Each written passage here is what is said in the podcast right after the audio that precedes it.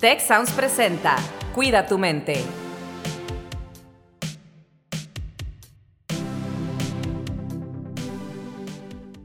Hola, ¿qué tal? Bienvenidos a un episodio más de Cuida tu mente. Yo soy Rosalinda Ballesteros y en esta ocasión tenemos un episodio muy especial. En temporadas anteriores estos temas han tenido una audiencia pues eh, alta dentro de todos los episodios que hemos hecho, por lo cual pensamos en volver a traer temas de, esta índole y tenemos pues un par de invitadas para hablar de este tema de cómo construyo una buena relación con mi cuerpo. Y nos acompañan María Luisa Vallí, que es médico y trabaja en estilos de vida, y eh, Mariana Salazar, que es estudiante de la carrera de psicología clínica y además trabaja con un grupo estudiantil orientado también a temas que tienen que ver con esta relación con el cuerpo.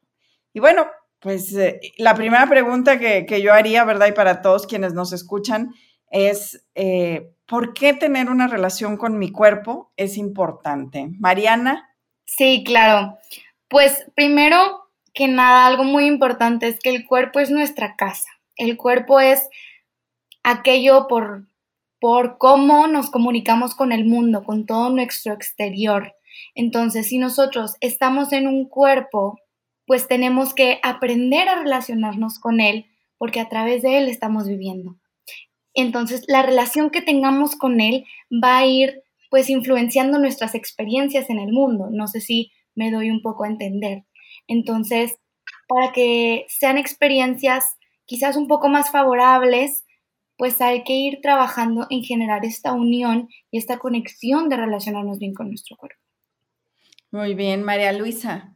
Sí, este, sin repetir mucho lo que Mariana también ya comenta, pues definitivamente que el tener una buena relación, ¿verdad? O sea, eh, con nuestro cuerpo es importante, pues porque nos va a ayudar a detectar también cosas en él, o sea, es decir, no nada más a veces cosas físicas, sino también pues nuestras emociones que también se pueden reflejar a través de nuestro cuerpo. Entonces, por eso es muy, muy importante tener una buena relación, porque eso me va a permitir conocerme también más a mí, a mi salud física y mi salud mental. Entonces, creo que por eso es muy, muy importante eh, esta buena relación que vamos a tener eh, eh, con nuestro cuerpo, ¿verdad?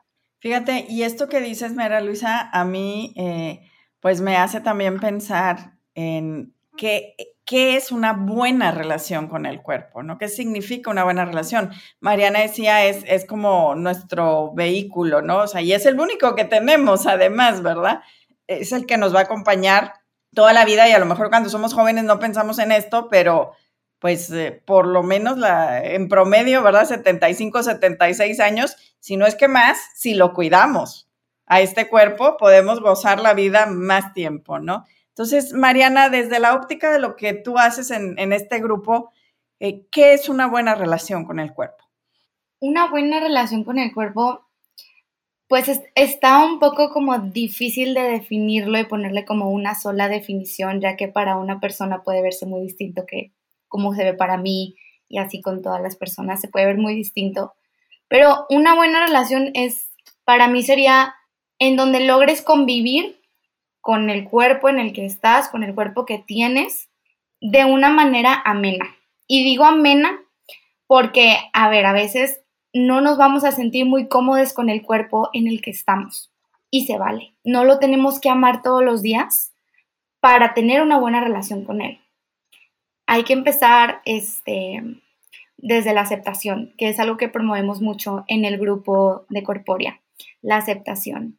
Cuando empezamos a aceptar nuestro cuerpo, podemos aprender a convivir con él para generar una mejor relación con él. No sé si me voy a entender un poquito. Sí, tienes toda la razón, bueno, pienso que tienes toda la razón, ¿verdad, María Luisa? Sí, desde la médica. Claro, definitivamente, y, de estilo de vida que tiene que ver también mucho con todo esto, pues es precisamente, o sea, el generar, como lo, ahorita lo mencionaba este, Mariana, tiene que ver con esa aceptación, ¿sí? Y esto, bueno, pues al final cuando también comentemos un poquito cómo le podemos hacer para que ocurra esto, que no es tan fácil, a lo mejor aquí lo podemos decir este, platicado, ¿verdad? Como si fuese algo muy, muy, muy sencillo. Pero bueno, como dicen, el, cuerpo a veces no nada más hay que pensarlo, también hay que sentirlo, hay que aceptarlo, ¿verdad? Y pues es, e, esto va a tener que ver muchísimo con lo que posteriormente nos hace pues que tomemos ciertas decisiones. Cuando nosotros a lo mejor no aceptamos las cosas, nos lleva a tomar decisiones que a veces pueden lastimarnos en vez de beneficiarnos. Entonces yo creo que ahí eh, es una línea delgadita en donde yo debo de preocuparme por mí, debo de preocuparme por estar sano, estar saludable, pero ese equilibrio que tenemos nosotros que buscar para precisamente tener esa buena relación con nuestro cuerpo, no nos lleve a lastimarlo y lastimarnos, por lo tanto, ¿verdad? Porque a veces, eh, pues, la línea parece delgadita y pareciera que lo estoy cuidando, pero en realidad estoy llegando a maltratarlo, ¿verdad?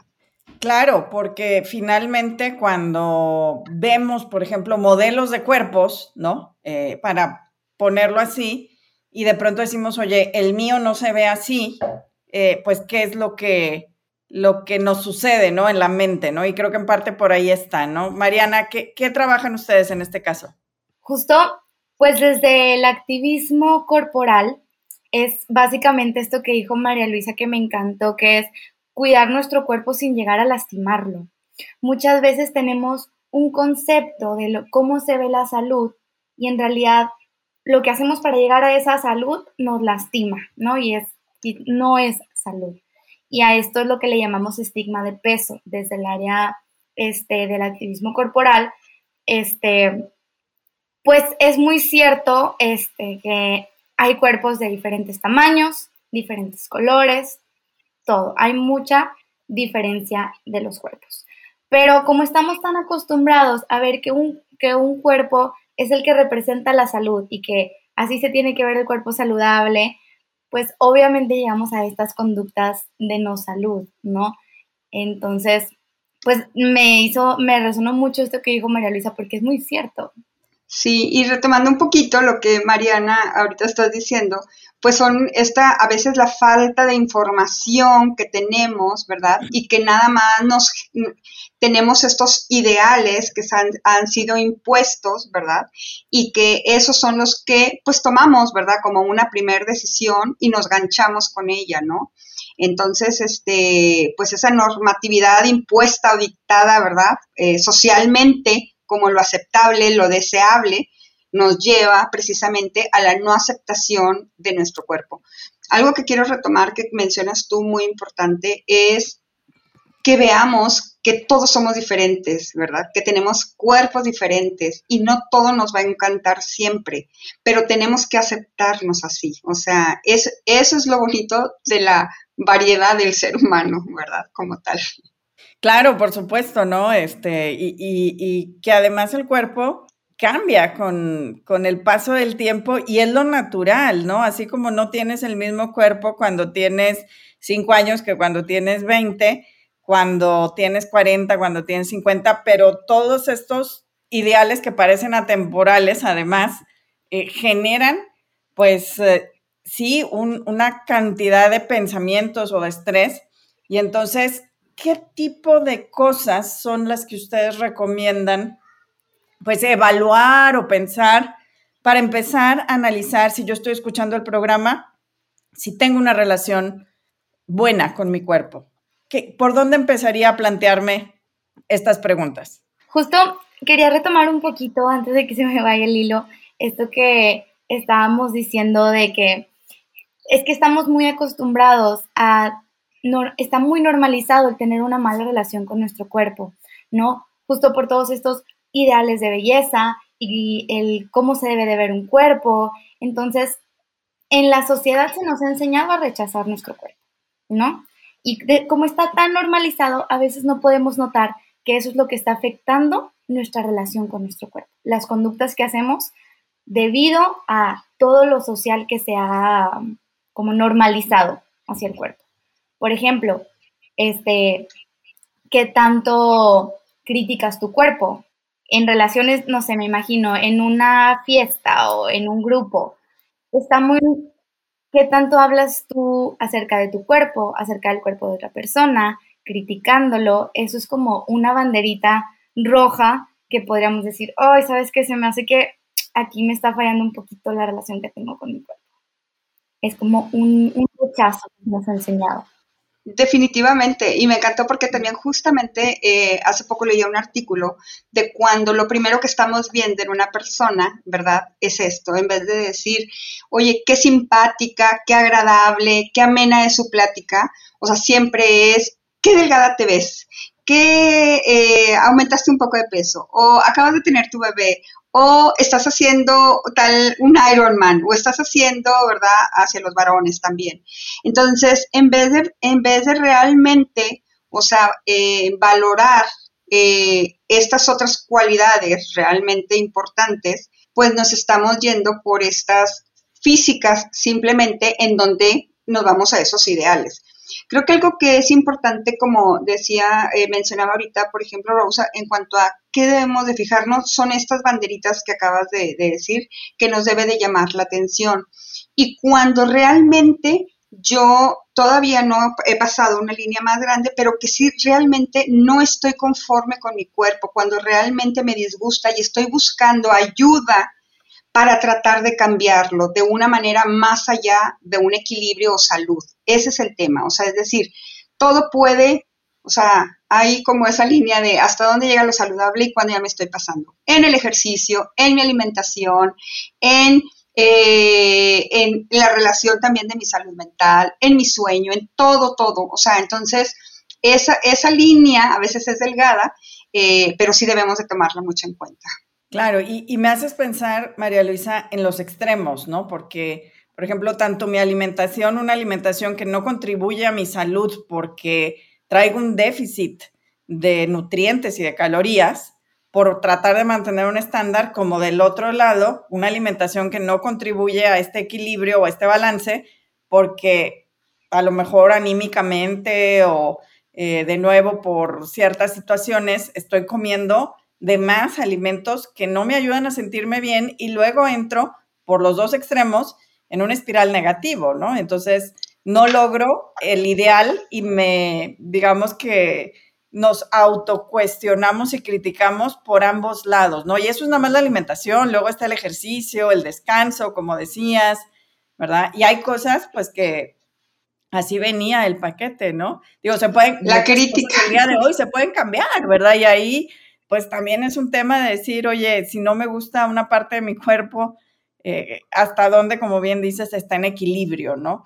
Eh, sin, sin tomar la decisión individual de cada persona, pero creo que los dos extremos pueden suceder, ¿no? Sí, definitivamente, y ahí es donde entra lo difícil, porque ahí es donde entra desafiar lo que hemos, con lo que hemos vivido siempre, porque un factor de riesgo justo para la insatisfacción corporal este, pues es el estar sometido a dietas desde una muy temprana edad. Y es algo tan normal, ¿no? Que este, cuando las niñas entran en la pubertad y claro que el cuerpo empieza a tener cambios, pues está bien normalizado, ay, como vamos a ponerlo a dieta, ¿no? Porque está cambiando mucho su cuerpo. Pero desde ahí, algo que, que quizás para muchos es muy normal, desde ahí es una banderita roja. Desde ahí puede desencadenarse una cadena de insatisfacción corporal si lo seguimos promoviendo. Entonces ahí entra como frenar con lo que hemos crecido y empezar a observar un poco más, que siento que es parte de lo que nos va a ayudar a conocer nuestra relación con nuestro cuerpo. Observar las conductas normalizadas, que si me voy a ciertos extremos, que si hago las dietas, no sé, como muy comerciales, como empezar a fijarnos qué tanto nos están afectando en realidad. Exacto, y a veces es como que nos desconectamos realmente, o sea, con esta realidad, nos vamos, o sea, como si nuestra mente fuera volando, ¿verdad? Más allá, y en donde realmente, pues, a veces llegamos al autocastigo. Ahorita eh, estaba viendo por estas referencias, eh, estos extremos que ahorita mencionaban, en donde a veces me cuido mucho y estoy llevándolo a un extremo en donde realmente parece un autocastigo, ¿verdad? Lo que estoy haciendo. También como el otro extremo, extremo, ¿sí? O sea, cuando realmente, o sea, no tengo esta conexión, me descuido, ¿verdad? Totalmente, pero porque no tengo esa conexión con mi cuerpo y que fue parte de las preguntas importantes que hacían al principio, ¿verdad? ¿Cómo tengo esa buena relación con mi cuerpo, ¿verdad? En donde yo no me voy a estar flagelando o autocastigando precisamente por algunas conductas. Entonces, creo que ahí también es muy importante la, o sea, es atendernos sin exigencias, escuchar nuestro propio cuerpo, ¿sí? tener más conciencia como eh, esa conciencia plena que tanto se habla, ¿verdad? El decir cómo me siento hoy, ¿verdad? Hoy tengo ganas de esto, pero hoy, hoy no tengo ganas de esto otro, ¿verdad? Entonces, es válido validar nuestros sentimientos para poder entonces no castigarnos, ¿verdad? O sea, eh, creo que esto es importante también para tener una buena relación y buscar ese equilibrio que, pues, queremos, ¿verdad? Claro, por supuesto. Y, déjame poner aquí en, la mesa otro gran tema que lo hemos eh, conversado en diferentes situaciones que tienen que ver con, con, cómo nos cuidamos y con nuestro bienestar, ¿no? Las redes sociales. Eh, lo que vemos en redes sociales, y siempre digo, oye, estas vidas donde toda la gente parece estar en, en las islas griegas, en un velero, tomando el sol con cuerpos perfectos y además la charola de comida ahí colorida y con puras cosas que dices, pues no, no es lógico que la vida sea así, ¿no? Y entonces yo veo eso y de pronto digo, y yo vivo en una urbe latinoamericana con tráfico, tengo tarea o tengo muchas actividades que hacer en casa.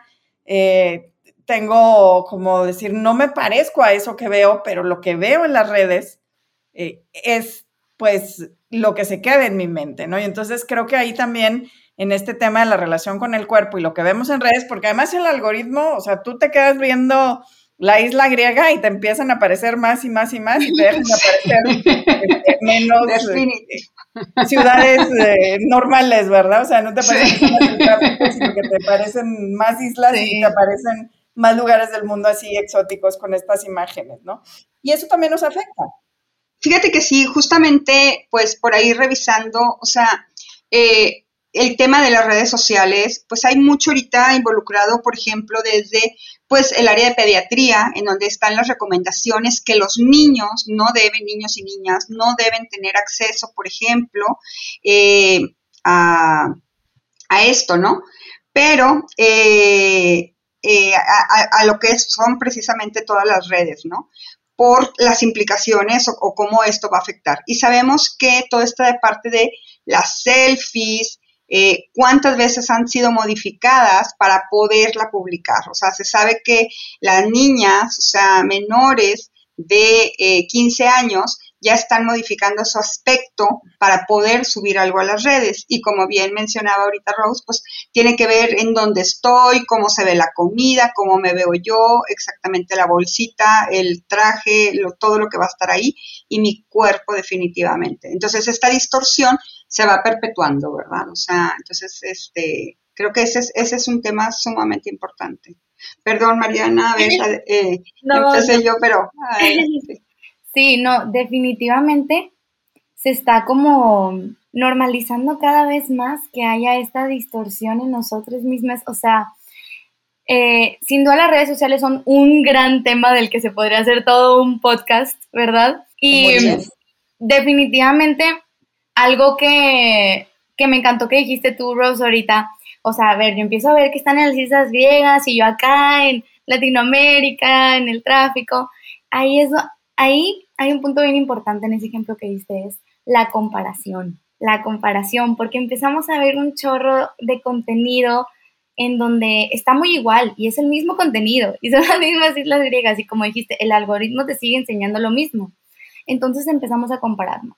Y cuando nos, no nos vemos como se ve todo lo que nos sale en redes, todo lo que está normal entre comillas, lo que es perfecto entre comillas, obviamente ahí es donde empiezan unas emociones no agradables, ¿verdad? Y empezamos a tener más insatisfacción corporal, porque si no nos vemos como todo el mundo se ve, como todo, como lo que todos dicen que está bonito y es perfecto, obviamente nos va a causar malestar. Y ahí es donde empieza la distorsión, el querer usar más filtros, el querer como editar nuestro cuerpo con tantas aplicaciones, Dios mío, que hay para editar tu cuerpo en las fotos, editar tus, em, tus rasgos faciales, tu color de ojos, tu pelo. Ahora todo lo puedes editar. Entonces, si tú tienes una satisfacción, pues obviamente las redes sociales te van a ayudar como a seguir propiciando esa distorsión. Es sumamente importante que siempre cuidemos el contenido que consumimos en redes, cuidemos a las influencers que seguimos, este, no sé, los trends de TikTok que aparecen, este, las tendencias, hay que ser como muy minuciosos con todo lo que consumimos porque se entiende que a pesar de que tú pienses, no, es que yo sé que hay diferentes tipos de cuerpos y cada quien, aunque tú tengas eso grabado en tu cabeza, si constantemente estás viendo lo mismo, lo mismo, lo mismo, pues va a ser más difícil. Entonces hay que como limpiar un poquito nuestras redes del contenido que nos daña y buscar más contenido del que nos aporta. Definitivo.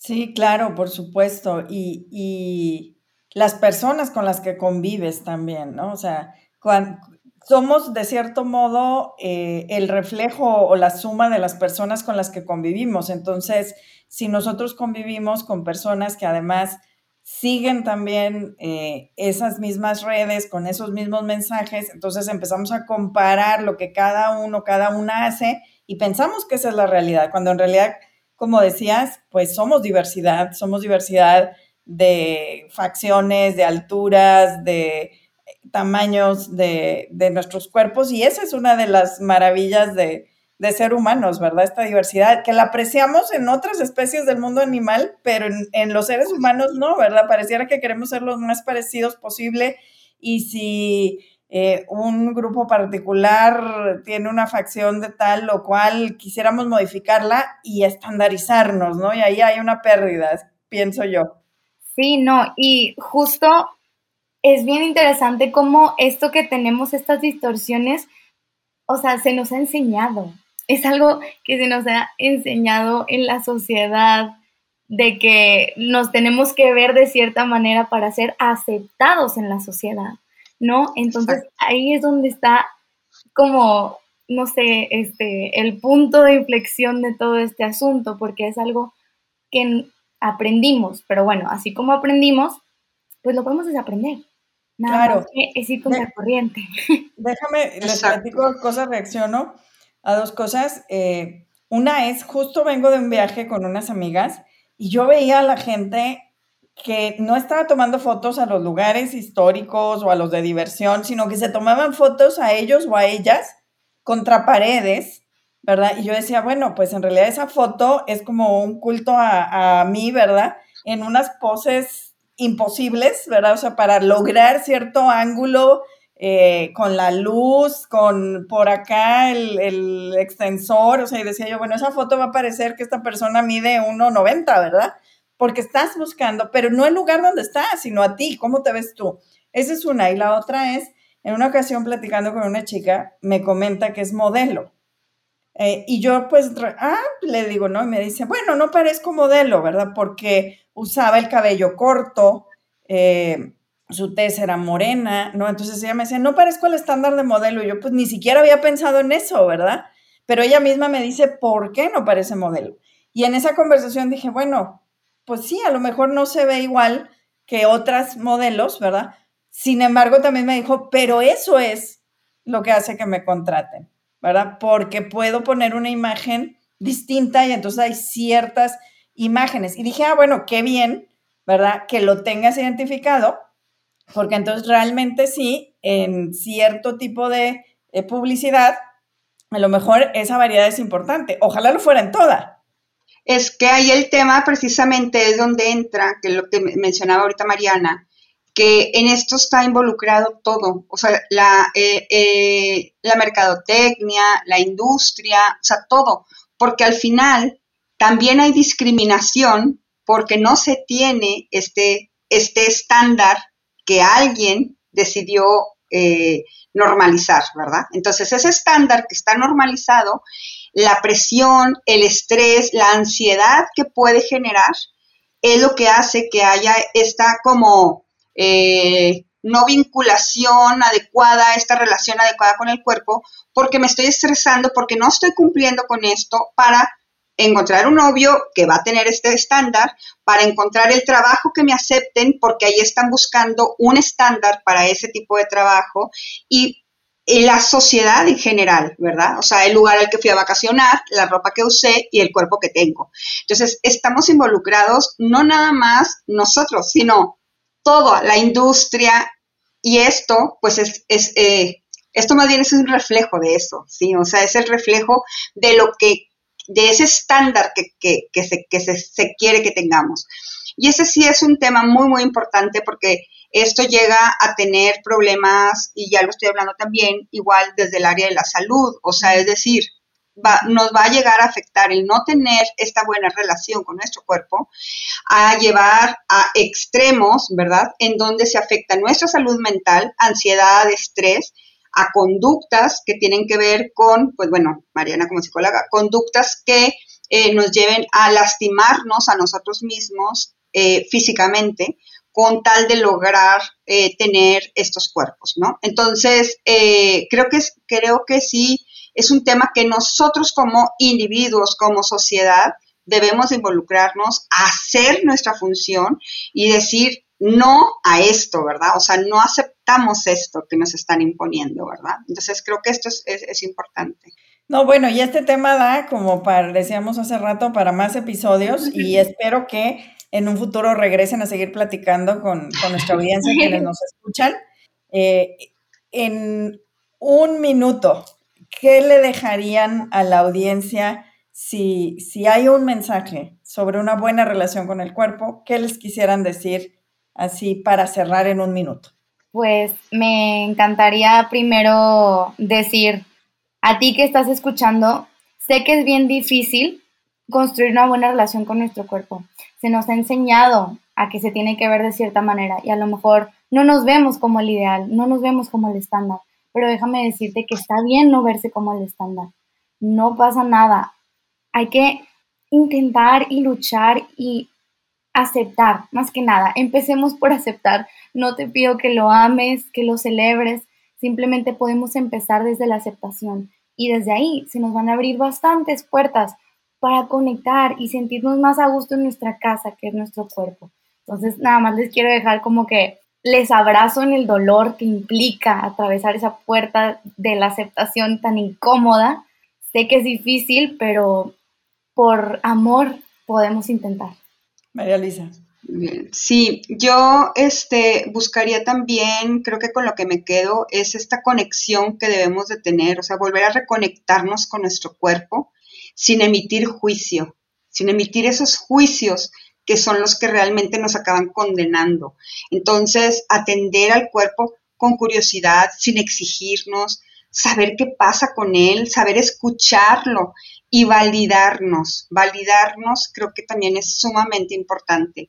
Y entonces podremos tomar decisiones eh, más conscientes, ¿verdad? Mucho más conscientes. No es fácil, no es fácil. Hay que trabajar en ello, ¿verdad? Porque tenemos muchas cosas que van, eh, pues poniéndonos a veces este, topes por ahí, pero definitivamente que se puede hacer. Y si hay necesidad de buscar ayuda, buscarla creo que es importante también. Si yo creo que no tengo una buena relación y esto me está afectando, aprender a pedir ayuda.